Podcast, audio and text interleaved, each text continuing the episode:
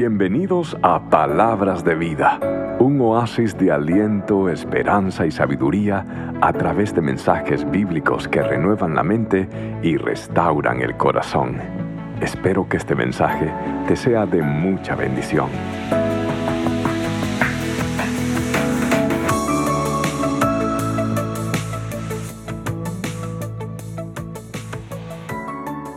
Bien, es que el récord de una persona que aguantó estar bajo de agua, sigan, síganlo, sigan. Ah, no, ustedes sigan. ¿Cuántos de ustedes todavía están aguantando eso? Vamos a darle un premio a los, que, a, los últimos que estén aguantando. Ustedes sigan. Se cambia color, usted tranquilo, ¿ok?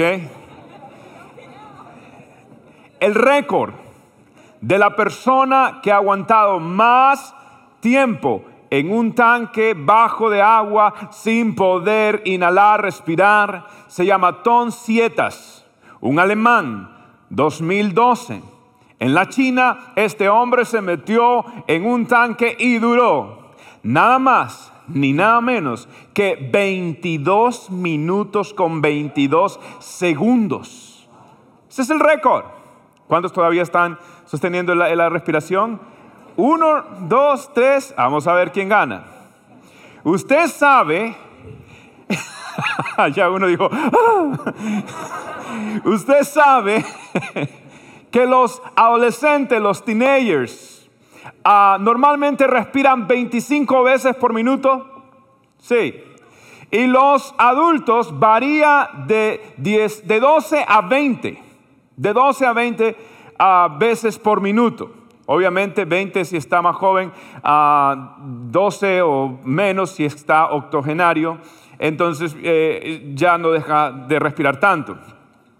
Ahora, los atletas, ahora quiero saber antes de esto, ¿cuántos todavía siguen sosteniendo la respiración? Ninguna mano. Allá, un aplauso al ganador, perfecto. Qué bien. Excelente. Solo te faltan 20 minutos con 22 segundos para empatar el récord. Ahora, los atletas, según las estadísticas o los estudios, ellos necesitan respirar alrededor de 60 veces por minuto. Sí, 60 veces por minuto. ¿Cuántos segundos tiene un minuto? Quiere decir que un atleta no puede estar sin respirar un segundo de su vida. Ahora, lo interesante es que la Biblia dice que los cristianos, la vida cristiana es como la carrera de un atleta. Los cristianos tienen que estar corriendo en esta vida, corriendo como un atleta.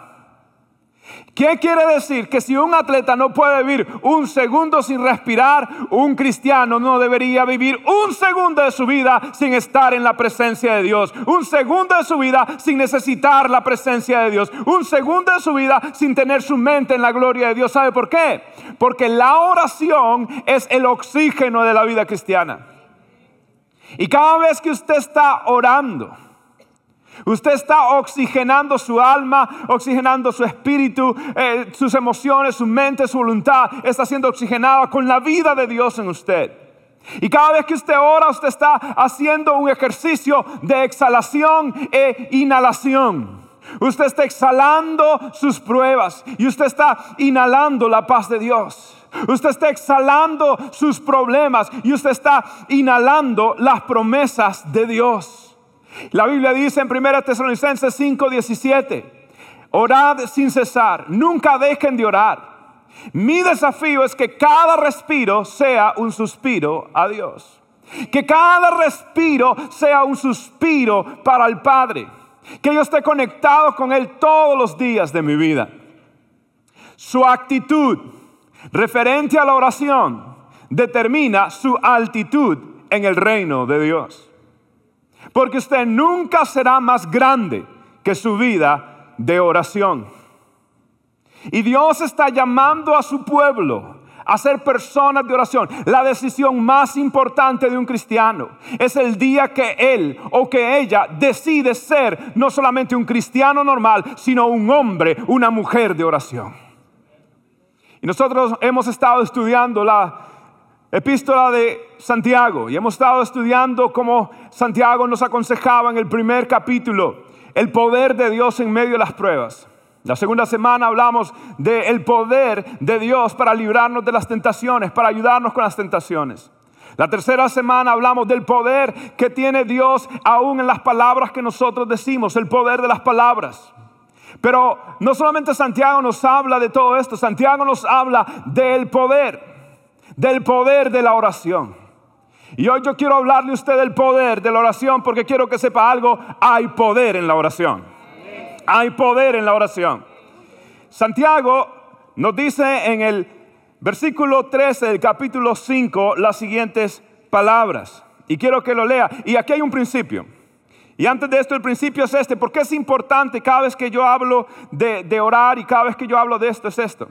Porque la oración a nosotros nos recuerda que Dios siempre está en control y nosotros siempre estamos bajo el cuidado de ese Dios que tiene el control.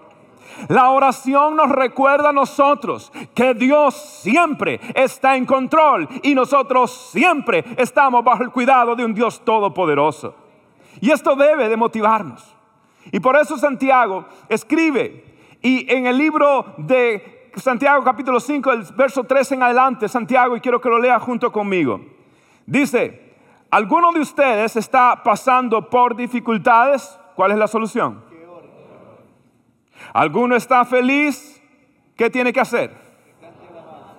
¿Alguno está enfermo? Que llame a los ancianos de la iglesia para qué? Para que vengan y oren por él y lo unjan con aceite en el nombre del Señor. Versículo 15. Una oración ofrecida con fe sanará a quién? Al enfermo. Y el Señor hará que se recupere. Y si ha cometido pecado, será perdonado. Versículo 16. Confiésense los pecados unos a otros. ¿Y qué? Oren los unos por los otros para que sean que sanados. La oración, ¿cómo? ¿Cómo? Ferviente de una persona justa tiene mucho poder y da resultados como. ¿Cómo? Maravilloso. Eso es tremendo. La oración tiene poder, dice Santiago. La oración es el medio de la expansión del reino de Dios en mi vida. La oración me conecta a Dios y es lo que hace una realidad el reino de Cristo en mi vida. Puedo saberlo intelectualmente, puedo tener experiencia, pero cuando estoy constantemente en oración es como que yo vivo otra realidad. La realidad es que usted y yo no sabemos la realidad. La realidad es que usted y yo nos hemos equivocado juzgando la que aparentaba realidad en un tiempo atrás en nuestra vida y cometimos errores. Y la realidad es que usted no sabe si un fracaso, si un problema realmente es una bendición. La realidad es que usted no sabe si una oferta y un aparentemente éxito realmente es un atajo que lo va a desviar de los caminos del Señor. La realidad es que usted y yo no sabemos la realidad. Pero cuando estamos en la presencia de Dios que todo lo conoce, que todo lo sabe, Él nos va a guiar a nosotros. Él nos va a, a mostrar a nosotros el camino él va a conectarnos y va a ser realidad el reino, el gobierno de Dios sobre mi vida. Esto es importante. La Biblia dice, mi casa será llamada casa de qué? La Biblia no dice, mi casa será llamada casa de predicación. La Biblia no dice, mi casa será llamada una casa de enseñanza. La Biblia no dice que mi casa será llamada una casa de música o de alabanza. La Biblia no dice eso. La Biblia dice, mi casa será llamada casa de oración, ha dicho el Señor. Está entonces la iglesia orando. Está entonces la iglesia clamando. Le doy gracias a Dios que esta iglesia hace años entendió el llamado de Dios a la oración. Y hemos estado orando en Gardens todos los martes, buscando el rostro de Dios. Y le doy gracias al Señor que la semana pasada tuvimos nuestro primer servicio de oración acá en Royal Palm y más de mil personas estaban aquí buscando el rostro del Señor. Le doy gracias a Dios porque hemos entendido que la casa del Señor se llama llamada casa de oración. Hay un lugar para la música, hay un lugar para la enseñanza, hay un lugar para todo, pero podemos confundirnos, podemos ser engañados aún como iglesia si no estamos nosotros en la palabra y en la presencia de Dios. Por ende, el Señor siempre nos llama a estar siempre cerca de su palabra. Ha llegado el momento donde los espíritus de confusión están invadiendo aún el pueblo escogido de Dios. Ha llegado el momento donde abiertamente el enemigo se está desenmascarando. Y a través aún de decisiones de la Corte Suprema están tomando decisiones contrarias a la palabra del Señor. Y ya ha llegado la hora de que los cristianos dejen de ser cristianos superficiales, sino que sean cristianos profundos, conectados al reino, a la agenda de Dios sobre este mundo, cumpliendo el propósito que Dios les ha dado. Ya basta de esto. ¿Sabe por qué? Porque los tiempos son malos. Los tiempos no son los mejores. Yo hace cuatro años predicaba un mensaje llamado los votos y los valores. Y mucha gente no entendió. Yo decía, miren, si no tomamos nuestro lugar, esto va a pasar. Bueno, está pasando. Y ahora le puedo decir, esto solamente es el comienzo, se lo puedo decir por los conocimientos que tengo y por las conexiones que tengo, es solamente el comienzo. Va a ponerse peor. Y si la iglesia no se levanta a hacer una casa de oración, si la iglesia no se levanta a levantar un vallado, a levantar un cerco de oración, vamos a caer presa. Pero yo creo, déjeme decirle que aunque una corte humana decida lo que quiera decidir, aunque la Casa Blanca decida lo que quiera decidir. El futuro no pertenece a una corte, el futuro no pertenece a la Casa Blanca, pertenece a la casa del Señor, porque la Biblia dice, la Biblia dice en Segunda de Crónicas, capítulo 7, versículo 14, si mi pueblo, si mi pueblo, si se humillare mi pueblo, sobre el cual mi nombre es invocado, y oraren y buscaren mi rostro y se convierten de sus malos caminos, entonces yo oiré desde los cielos y perdonaré sus pecados y sanaré su tierra, dice el Señor. La corte no ha podido borrar la promesa de Dios. Le voy a decir esto, pero va a requerir estar en la presencia de Dios. Va a requerir dejar la superficialidad. Oh, ah, antes yo podía orar, ya no puede, usted no puede si el mundo está entrando a otro nivel, usted no se puede espiritualmente quedarse en el nivel que estaba con una oración esporádica, con una oración informal, con una oración cuando simplemente usted se levanta orando en la mañana para que para que todos los semáforos estén en verde, o para que Dios le dé un parqueo nada más, o para que Dios le ayude en su examen nada más, o para que Dios haga algo para usted. Y en vez de usted ser usado por Dios, usted va a querer estar siendo usando a Dios. Ya basta de esto. Es hora de someternos debajo de la mano poderosa de Dios y Él nos exaltará alto, muy alto cuando fuere su tiempo. Es hora de volver a la presencia de Dios, al Evangelio, que era, vaya a la iglesia, ore, ayune y predique la palabra. Es hora de volver a la palabra del Señor. Y nos está llamando el Señor. ¿Sabe por qué? Porque va a requerir valentía. Y le voy a decir esto. Un corazón valiente está de pie no sobre sus piernas. Un corazón valiente está de pie sobre sus rodillas, porque la oración es la fuente de toda valentía y es el funeral de toda su cobardía. La oración es la fuente de su valentía y el funeral de todos sus temores, de toda su cobardía. Así que busque la presencia del Señor, porque en la presencia del Señor el miedo muere. En la presencia del Señor el temor desaparece. El temor de Jehová te hace quitar el temor del hombre. La oración nos conecta a esa realidad que nuestros ojos naturalmente están vedados, están velados, tienen una cortina que no nos permite ver la realidad de Dios y nos dejamos ver o mover por nuestras emociones. Nos dejamos ver o mover y no dependemos realmente del Espíritu de Dios, sino de nuestras emociones. Y el futuro suyo es demasiado importante como para que usted se deje llevar por las opiniones de otros, por sus propias emociones. Usted tiene que dejarse llevar por el Espíritu de Dios, porque el que es nacido de Dios es guiado por el Espíritu de Dios. Y como el viento no sabe dónde está en un momento otro lugar. Así es todo aquel que es guiado por el Espíritu del Señor. ¡Wow! Déjese guiar por Él. Y la presencia de Dios le va a dar esa, esa apertura de vista para ver la realidad de acuerdo a la realidad del cielo. En una ocasión hay un profeta.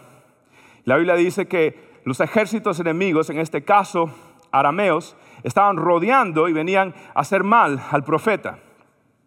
La Biblia dice que el profeta tenía un siervo y ese siervo empezó a preocuparse. Y en el libro de uh, Segunda de Reyes, capítulo 6, del versículo 15 al 18, vemos esta historia de lo que pasó, cómo Dios cambió la perspectiva. Dice, al día siguiente, cuando el sirviente del hombre de Dios se levantó temprano y salió, habían tropas habían caballos y carros de guerra por todos los lados. Oh Señor, ¿qué vamos a hacer ahora? gritó el joven a Eliseo. No tengas miedo, le dijo Eliseo. Hay más de nuestro lado que del lado de ellos. Aleluya. Aleluya. Usted y Dios ya son la mayoría. Ahora, continúa, versículo 17. Entonces Eliseo oró. ¿Qué hizo Eliseo? ¿Qué hizo Eliseo? ¿Llamó a alguien más? Eliseo eh, hizo un estudio en Google, arameos rodeando montaña, ¿qué hacer? ¿Hizo un search en Google? No. ¿Qué hizo Eliseo? Entonces Eliseo oró. Oh Señor, abre los ojos de este joven para que vea. Así que el Señor abrió los ojos del joven y cuando levantó la vista, vio que la montaña alrededor de Eliseo, sí, estaba rodeada, pero estaba llena de caballos y carros de fuego, porque los ángeles del Señor están alrededor de los justos y los acampan y los defienden. Aleluya. Versículo 18, mire lo que sucedió. Cuando el ejército arameo avanzó hacia él, Eliseo, ¿qué hizo otra vez? Rogó, oh Señor, haz que ellos queden ciegos. Entonces el Señor los hirió con ceguera, tal como Eliseo había pedido.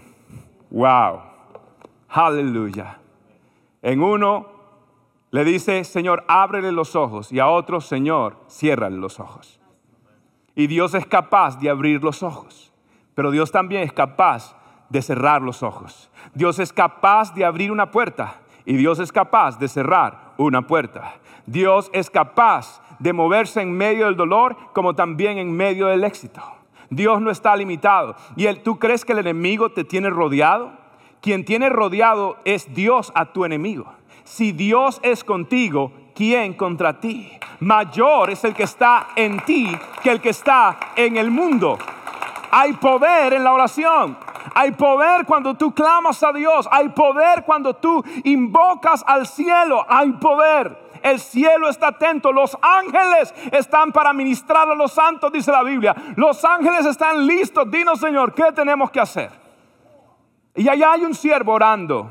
Hay un siervo rogando, pidiendo creyendo, esperando. Y Dios está dispuesto a responder esa oración con fe, porque sin fe es imposible agradar al Señor. Así que cuando tú estás en la presencia de Dios, te voy a decir algo.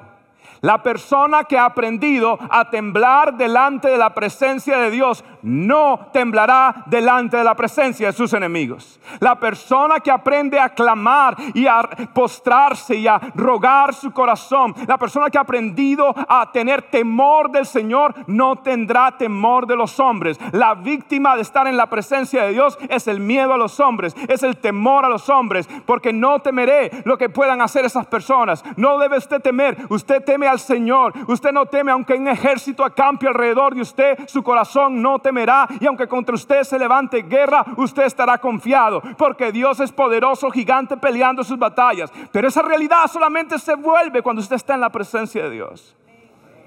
Esa realidad se vuelve cuando usted está en la presencia de Dios. ¿Sabe por qué? Porque en la presencia de Dios los problemas se vuelven su tamaño real, se vuelven pequeños y en la presencia de Dios las promesas de Dios se vuelven grandes. Ya tú no dependes de tus posibilidades, tú dependes de las promesas de un Dios todopoderoso. Déjame decirte, tú sirves a un gran Dios, tú sirves a un Dios poderoso, tú sirves a un Dios grande y Él está en control. ¿Sabes qué tengo que decirte a ti?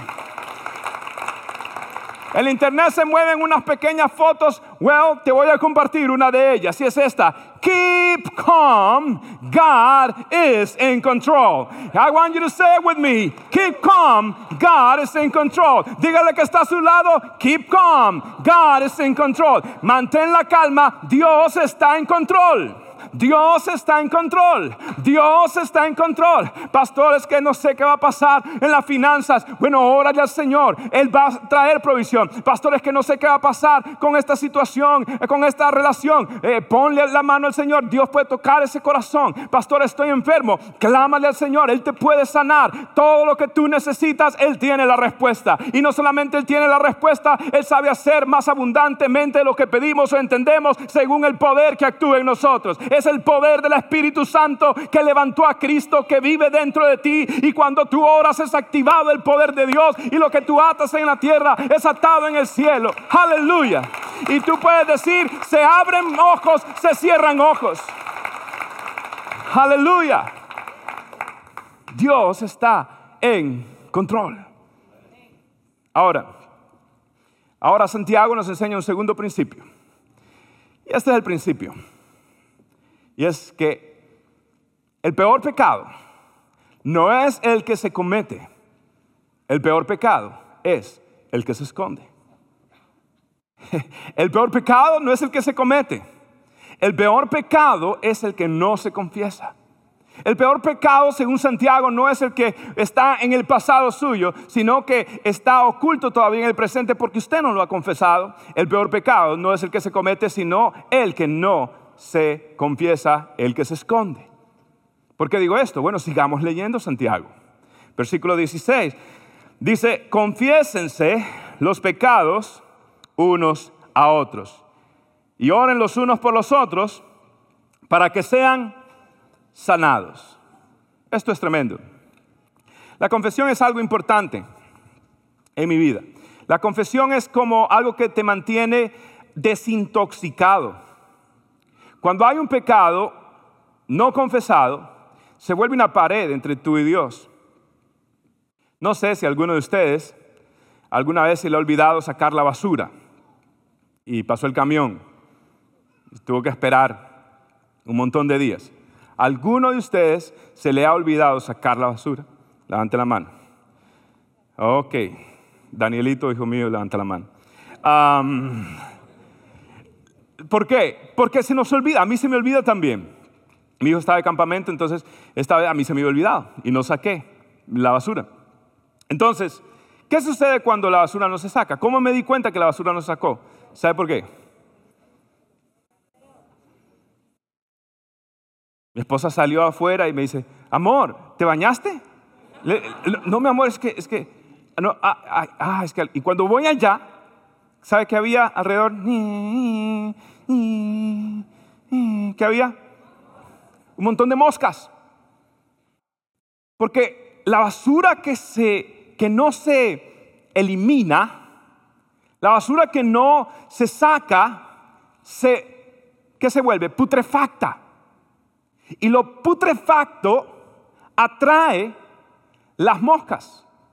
Lo putrefacto atrae todo esta, este, Dios mío, especies de, de insectos que están diseñados para vivir en ese mundo. Ahora, lo interesante de esto es lo siguiente. En la Biblia hay diferentes nombres para Satanás. La serpiente antigua, el ángel de luz o Lucifer. Ah, hay nombres que hablan de el diablo, padre de toda mentira, tantas cosas. Pero hay uno de los nombres interesantes en la Biblia. Y el nombre es Belzebut. Belzebut. Bueno, Belzebut era un término que significaba el señor de las moscas. Señor de las moscas. ¿Por qué? Satanás es atraído a lo putrefacto. Satanás es atraído a lo que está oculto. Y todo pecado no confesado le da autoridad, le confiere autoridad al enemigo en su vida. Pero ¿cómo es eso? Bueno, cuando usted, yo no creo, y voy a aclarar esto, yo no creo que un cristiano que ha nacido de nuevo y tiene al Espíritu Santo sobre él, la Biblia dice que no hay comunión entre Cristo y Belial, no hay comunión entre Cristo y el diablo. Si un cristiano es nacido de nuevo, es imposible que sea poseído por un demonio. Ahora, la Biblia también dice que nosotros no podemos dar lugar al enemigo. Un cristiano le puede dar lugar al enemigo. Le puede abrir una puerta al mundo espiritual. ¿Cómo? A través de un pecado, a través de algo repetitivo, de patrones en su vida que nunca han sido rendidos a la cruz de Cristo. Si usted ve en los países nuestros, siempre hay como un castillo, hay una fortaleza. E históricamente, ningún país se consideraba conquistado hasta que esa fortaleza no fuese completamente tomada. En la vida de los creyentes, cuando hay un pecado que se repite y se repite y se repite, eso se vuelve una fortaleza. Porque el cristiano voluntariamente le ha dado un lugar al enemigo. Y el enemigo se ha aprovechado y desde allí hace guerra. Desde allí él ah, está ah, tomando esta, esta área de la vida del creyente para contaminar todo el resto de su vida. Entonces hay personas que dicen, pastor, yo tengo luchas con el dinero, ah, cada vez que estoy en problemas hago lo que tengo que hacer y a veces ah, quiero dinero mal habido, a veces miento con tal de obtener alguna ganancia, ah, falsifico cosas, digo mentiras con tal de obtener algo. Esa persona y vuelve a hacerlo y vuelve a hacerlo. O esa persona tiene problemas con el alcohol. Pastor, tengo un problema con el alcohol, no he podido superarlo, la droga. Pastor, tengo un problema con la pornografía. Mis ojos no los puedo controlar y cada vez que hay alguna tentación yo miro pornografía. Pastor, tengo una debilidad con el cigarrillo, lo que sea. Y ese pecado se vuelve, se vuelve y usted tropieza con la misma piedra. Usted está dando un lugar al enemigo en su vida. Usted está dando espacio a que el enemigo pueda hacer algo. Entonces usted tiene que cerrar esto. Ahora, cuando esa persona está en esto, esta persona empieza a oprimirse, no a poseerse, a oprimirse por el diablo. Y puede estar oprimido por un espíritu. Y necesita que confiese y de pronto a veces tiene que incluso pedir oración para que haya una liberación, pero no de posesión, sino de opresión. Porque bíblicamente uno nacido de nuevo, donde está el Espíritu Santo, no puede estar nadie más. Pero usted sí le puede dar lugar. Entonces, ¿qué sucede? Hay cosas que usted no puede vencer por sí mismo. Hay cosas que usted ha intentado y ha luchado y no puede vencer por sí mismo. Y tengo que aclarar, tampoco es la doctrina de confesión que la iglesia tradicional ha tenido. Que usted va y le cuenta todos sus pecados a un hombre que está peor que usted. Y ya usted, ay, ya me salí perdonado. ¿Perdonado de qué? Más endemoniado salió. ¿Por qué? Porque imagínese, le está pidiendo perdón a un ser humano. ¿Quién, ¿Quién tiene el poder para perdonar? Por amor a Dios. ¿Cómo se le ocurre? No. Pero lo que la Biblia sí dice que uno puede confesar, como dice Santiago. ¿Y cuándo entonces yo necesito ayuda? Cuando, cuando me doy cuenta que hay cosas que no puedo vencer por mí mismo. ¿Sí o no que alguno de ustedes en algún momento ha, necesitado ayuda financiera y, y, ha ido de pronto a un consejero financiero y le ha ayudado? ¿Cuántos de ustedes han sido ayudados por algún consejero financiero en su vida? Ah, por eso estamos endeudados y quebrados. ¿Ves que no hemos ido a buscar ayuda? ¿Cuántos de ustedes en algún momento han necesitado ayuda, consejería matrimonial? Levanten la mano los que han necesitado consejería matrimonial. Levanten la mano. Pídale permiso a su esposa. Levante la mano. Ok. ¿Por qué? Porque hay momentos que uno necesita. Igualmente hay áreas que usted no va a poder vencer hasta que usted no pida ayuda y no busque ayuda y diga, hombre, necesito ayuda. He tratado de vencer esto y no he podido. Necesito ayuda. Eso es confesar. Usted va y usted habla, ¿cierto? ¿Quién necesita ah, ir y hablar con quién? Con alguien preparado bíblicamente, con experiencia y con testimonio. Que pueda orar. Usted no sabe, por eso la Biblia dice que no hay que andar imponiendo manos con ligereza. Usted no se deje orar por un cual o cual evangelista por ahí. Ay, por favor, tenga cuidado. De verdad se lo digo. No todos los ambientes de la iglesia son puros y no, tienen esa, esa, pureza, esa santidad, aunque tienen mucha verba y mucha, mucha manipulación, no todo es santo. Usted tiene que aprender a discernir el espíritu de Cristo, un espíritu de paz, de amor, ¿cierto? Ahora, yo voy a ir y yo voy a hablar con una persona. ¿Quién necesita confesión? Es el cristiano que ya fue libre en Cristo Jesús, pero vive esclavizado en un área, en un pecado específico de su vida. Es el cristiano que tiene vida eterna, pero no puede disfrutar la vida abundante debido a esto. Es el cristiano que va de camino al cielo, pero su camino aquí en la tierra es un infierno y nadie lo sabe, solo él, y lo trata de ocultar y lo trata de guardar. ¿Y tú crees que lo vas a poder vencer a solas? ¿Tú crees? La Biblia dice que si estamos con algunas situaciones, vayamos y hablemos con alguien y busquemos ayuda. ¿Por qué? Ahora tiene que ser alguien preparado, alguien que sepa.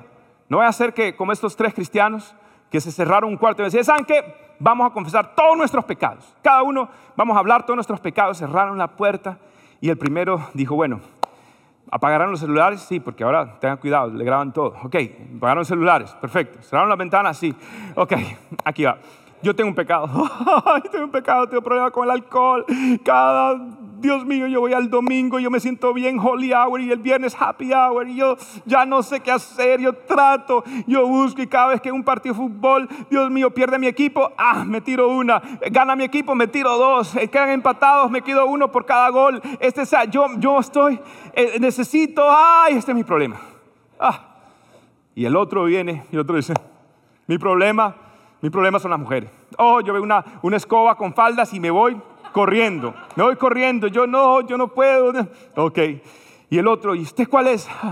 Bueno, el mío es que yo tengo una lengua tan larga, soy tan chismoso y no hay la hora para salir de aquí y contarle a todo el mundo todos sus pecados.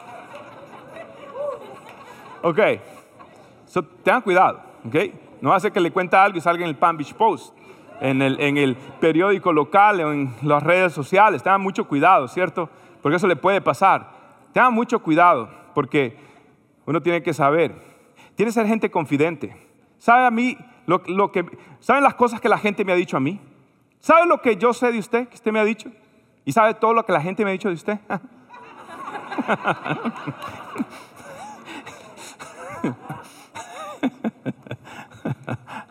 Tiene que ser confidencial. Tiene que tener ojos de redención, que cuando te vuelva a ver, no, te, más bien todo lo contrario, wow, esta persona cree en mí, esta persona ah, cree en la obra de Dios en mi vida y tienes que ser ayudado. Hay momentos que nosotros tenemos que abrir nuestro corazón. ¿Y sabe qué sucede? Cuando usted confiesa, se le quita una carga. Oh my God. Se le quita una carga. Usted es libre, usted, wow, puede descansar. Así que no cargue más esto vaya, hable con alguien que esté preparado. En nuestra iglesia tenemos consejeros laicos, gente confidencial. Busque ayuda, no se quede. Es hora de ser libre. La vida es demasiado corta como para vivir atados. Por eso es hora de ser libre. Amén. Bueno, Santiago nos da un último consejo. Y esto es tremendo. Santiago sigue su narrativa y nos da un ejemplo de un hombre llamado Elías y cómo el poder de Dios se manifestó en él. Y lo que Santiago nos está diciendo a nosotros es esto que mientras más natural se vuelva la oración para ti, más podrás ver el poder sobrenatural de Dios sobre ti. Escucha esto. Mientras más natural se vuelva la oración para ti, más podrás ver el poder sobrenatural de Dios sobre y a través de ti. Ahora, la oración tiene que volverse esa primera respuesta y no ese último recurso. Tiene que volverse en lo primario, no en la llanta de respuesta por si todo lo demás me falla. Mire usted lo que le sucedió al profeta Elías como ejemplo que da Santiago. Versículo 16, segunda parte, hasta el 18. Léalo conmigo. Dice, la oración ferviente de una persona justa tiene mucho poder y da resultados maravillosos. Elías era tan humano como cualquiera de nosotros, sin embargo, cuando oró con fervor para que no cayera lluvia, no llovió durante tres años y medio.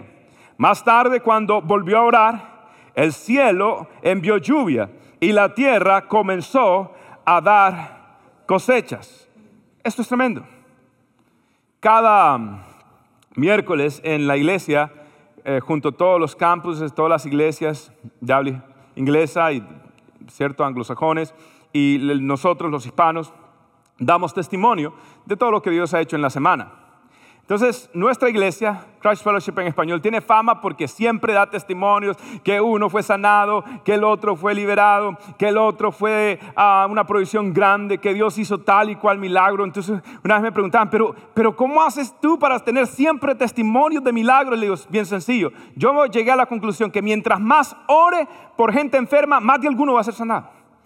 Mientras más pida por un milagro, más de alguno va a recibir un milagro. Ah, yo simplemente le creo a Dios. Yo creo que Él es el mismo de ayer, de hoy, por los siglos. Así que yo voy a seguir. Y yo me acuerdo cuando yo comencé a orando ah, y creyéndole a Dios, yo me acuerdo que el pastor me puso en el ministerio nuevo de hospitales, que uno iba a un hospital y, y visitaba. Y yo me acuerdo que fui e hice mi primera visita de hospital, oré y el hombre se murió. Segunda visita, oré y la persona se fue, la señora. Increíble. El pastor dijo, mira, hijo, creo que tu don es otro. Por favor, vaya y predíqueme a los del homeless, a los pordioseros allá por la calle 8 en Flagler y todo eso de, Miami. Y yo, gloria a Dios, me voy, me comía mi pan cubano, un guarapo y me iba con fuego, candela, recibe. Y me ponía a orar por la gente, chacho. Vídate. Más de un demonio salía en la pequeña Habana, te cuento.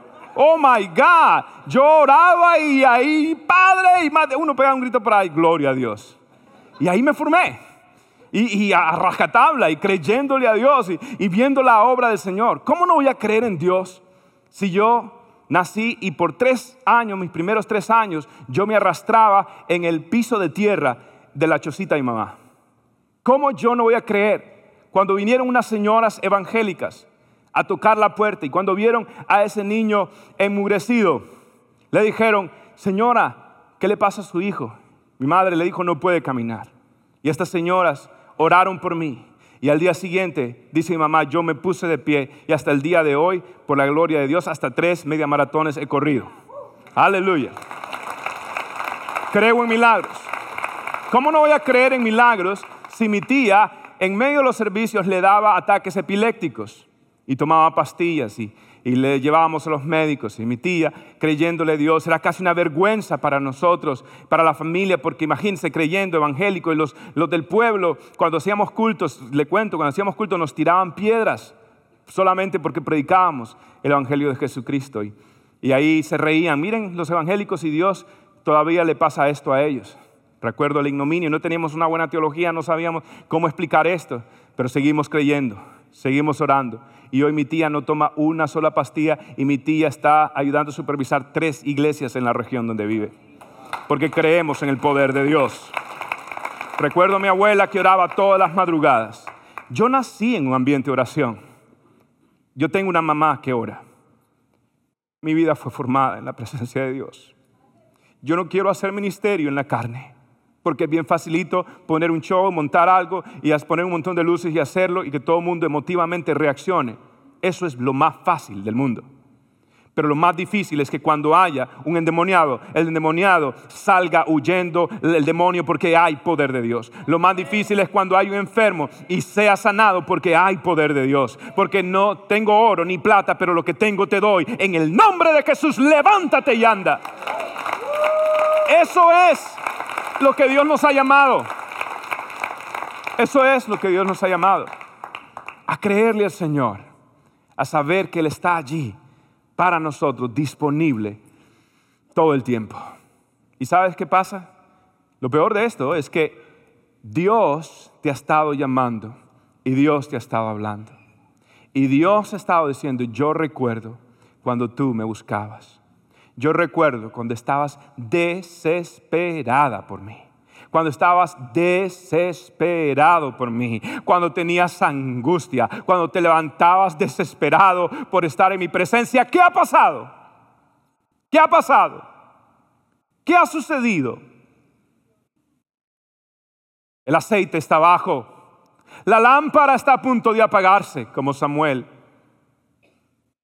Cuando Dios llamó a Samuel, la Biblia dice que antes que la lámpara de Dios se apagase en el templo, la voz de Dios le dijo, Samuel, Samuel, Samuel. Y Dios llamó. La noche es oscura. El día se acerca. Y las vírgenes del Señor tienen que tener el aceite en sus lámparas. Es el aceite de la oración. El Padre aguarda. El Espíritu está moviéndose, pero otros están durmiéndose, entretenidos no saben lo que está pasando, la historia está cambiando frente a sus ojos, pero ¿qué le importa? El corazón está endurecido. Pero el Espíritu del Señor está moviéndose otra vez sobre la faz de las aguas. Y el Espíritu del Señor tiene celo por su iglesia. Y el Espíritu del Señor va a levantar profetas que no van a dar el mensaje que te guste, sino el mensaje que tienes que escuchar. Vuelve a tu lugar, vuelve al tálamo, vuelve a la tienda, vuelve al lugar de reunión, vuelve a lo que te enseñaron del comienzo. Busca la presencia de Dios. Si busca la presencia de Dios en secreto, tu Padre que está en secreto te honrará en público. Él se encargará. Simplemente cuida los negocios de Dios. Dios tiene mejor recursos para cuidar de tus negocios. Confíale a Él tu familia, confíale a Él tus hijos, confíale a Él tu negocio, confíale a Él tu enfermedad, confíale a Él tu futuro, confíale a Él lo que tú tienes, lo que tú sientes, lo que tú piensas, confíale a Él, Él es suficiente. Dios siempre está en control y tú siempre estás bajo el cuidado de ese Dios que tiene el control. Vamos a creer, vamos a volver, vamos a volver a Sión, vamos a volver a Oreb, vamos a volver a Peniel, vamos a volver a Hexemaní, vamos a volver a clamar, vamos a volver ver, porque yo creo que la oscuridad es densa, pero yo creo que en medio de la oscuridad gran luz va a resplandecer y lo mejor está por venir, porque no dependemos de una corte, una casa blanca, dependemos de que en la casa del Señor se doble rodillas, se vuelva a buscar a Dios, se vuelva a ser una casa de oración como Dios ha dicho, y Dios levantará su bandera y el enemigo vendrá por un solo como un río, pero Jehová levantará bandera de victoria, ha dicho el Señor, y por siete caminos saldrán huyendo. Es hora de volver a la presencia. El Espíritu nos anhela. Oh, Él te anhela, ha estado llamando, Él está diciendo, ¿sabes qué? No es suficiente. No es suficiente donde has estado. Yo quiero más, yo aguardo, yo espero por ti. Contaba este joven pastor que él iba a visitar a su padre, un hombre ya retirado en el ministerio. Había servido a Dios toda una vida. Y ahora llegaron los años de vejez, su esposa se murió y ahora su hijo tenía que visitarle a su padre porque él estaba muy enfermo, su hijo vivía en otra ciudad y venía su hijo a verle solamente los jueves. Y él notó que su papá ya se le olvidaba su nombre, el propio nombre de su hijo. Y cada vez que lo dejaba y lo regresaban a su habitación, el padre cogía por otro lado porque ya se le había olvidado todo. Pero lo que le llamaba la atención a este joven era que cuando él iba, su papá siempre estaba vestidito, listo, preparando para recibirlo a él. El hijo le preguntó un momento de conciencia, papá, a ti se te ha olvidado todo. ¿Y por qué no se te ha olvidado cuando yo vengo a verte? ¿Por qué estás preparado? Él le dijo, hijo, yo no recuerdo si es lunes, martes, jueves, miércoles, ya no recuerdo. Y como no recuerdo, lo que yo hago es que yo me levanto todos los días, hijo. Me pongo mi ropita y espero por ti. Déjame decirte algo. Tu Padre te está esperando todos los días. El Padre aguarda. Y tú corres y Él te ve. Tú te afanas, Él aguarda. El Espíritu te dice, para, para, para, para, please, para, mira, vete a un lado ahora. No, no, no te hundas con tu mente, con tus pensamientos. Para déjame a mí actuar, está conmigo, está conmigo, está conmigo, yo quiero estar contigo, yo quiero estar contigo, yo quiero estar contigo. El Padre aguarda todos los días y te dice, sabes, eh, soy tu oxígeno, soy tu aire, soy tu, soy tu respirar. Haz de cada respiro un suspiro. El mundo se está oscureciendo, deja que mi luz te brille. El mundo se está poniendo más confuso porque a lo bueno le llaman malo y a lo malo le llaman bueno. Tienes que estar anclado en mí. Tienes que estar centrado en mí, porque si no los vientos te van a mover. Tienes que estar anclado en mi iglesia. Escucha lo que Dios está diciendo. Tienes que profundizar y tienes que estar anclado en la presencia de Dios y desempolva el altar que tienes olvidado. Y vuelve al altar. Vuelve a la presencia.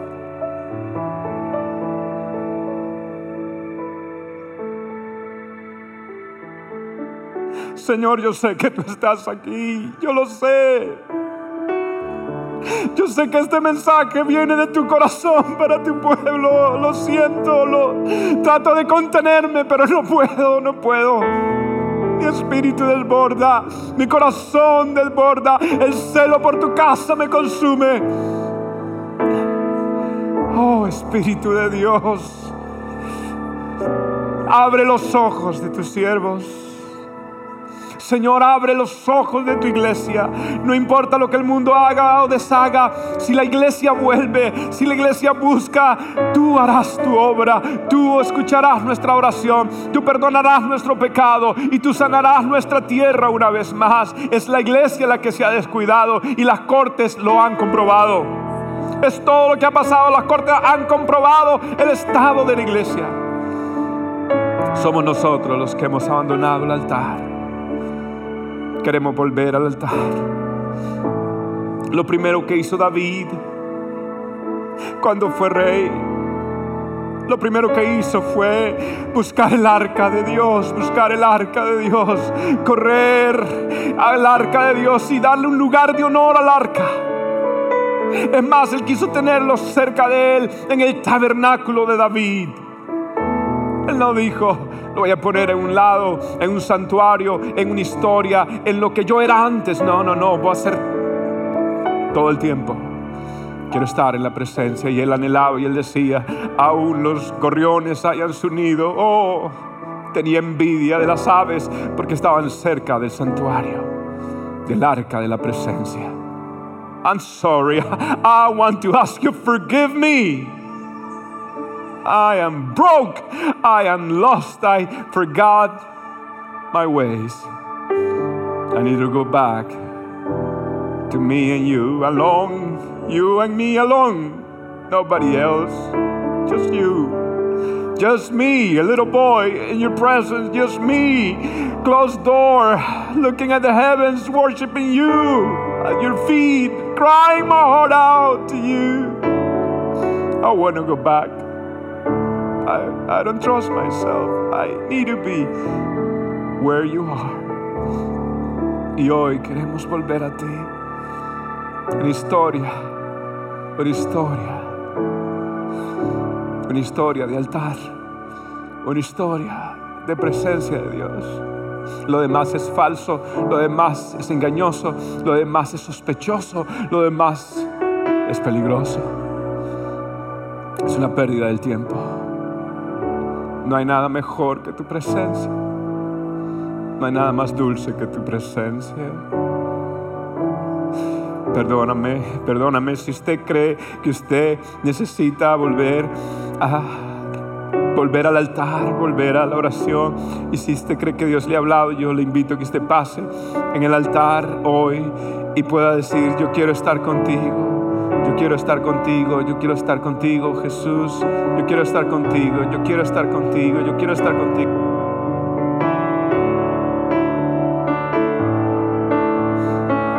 Y si usted en esta noche dice, pastor, sabe, yo reconozco que necesito a Jesús. Si usted quiere en esta noche entregarle este día su corazón a Jesús ahí donde está, dígale, Señor, perdóname. Dígale, ore conmigo estas palabras, Señor, te pido perdón por mis pecados, te pido perdón porque te he fallado hoy. Declaro a Jesús el dueño de mi vida, corro a Él, le pido perdón, no quiero tener un pecado no confesado, te confieso todos mis pecados. Sálvame, límpiame, cámbiame, restaurame, hazme tuyo. Desde hoy en adelante, Jesús es mi Señor. Gracias por morir por mí en la cruz. Gracias por salvarme, por rescatarme, por hacerme tu Hijo hoy en el nombre del Padre, del Hijo y del Espíritu Santo. Amén. Y amén. Si usted hizo su oración, gloria a Dios. Si usted necesita estar con Dios, yo le pido, hágale un favor a su alma. Su alma necesita a Dios. Su alma se pierde sin Dios. Es falso. La energía le va a durar por un tiempito. La alegría le va a durar por un tiempito, pero eso va a fallar. Por eso hoy, dígale, yo quiero estar contigo, Señor. Yo quiero estar en tu presencia. El altar está abierto. Vamos a adorar, vamos a cantar, vamos a pedir a Dios. Y vamos a estar en la presencia de Dios en esta hora. Te adoramos, Señor. Te bendecimos. Gracias por tu sintonía el día de hoy. Espero que puedas atesorar la palabra de Cristo en tu corazón para que puedas acercarte cada día más a Dios. Si este mensaje te es de bendición, compártelo con amigos y seres queridos. Bendiciones.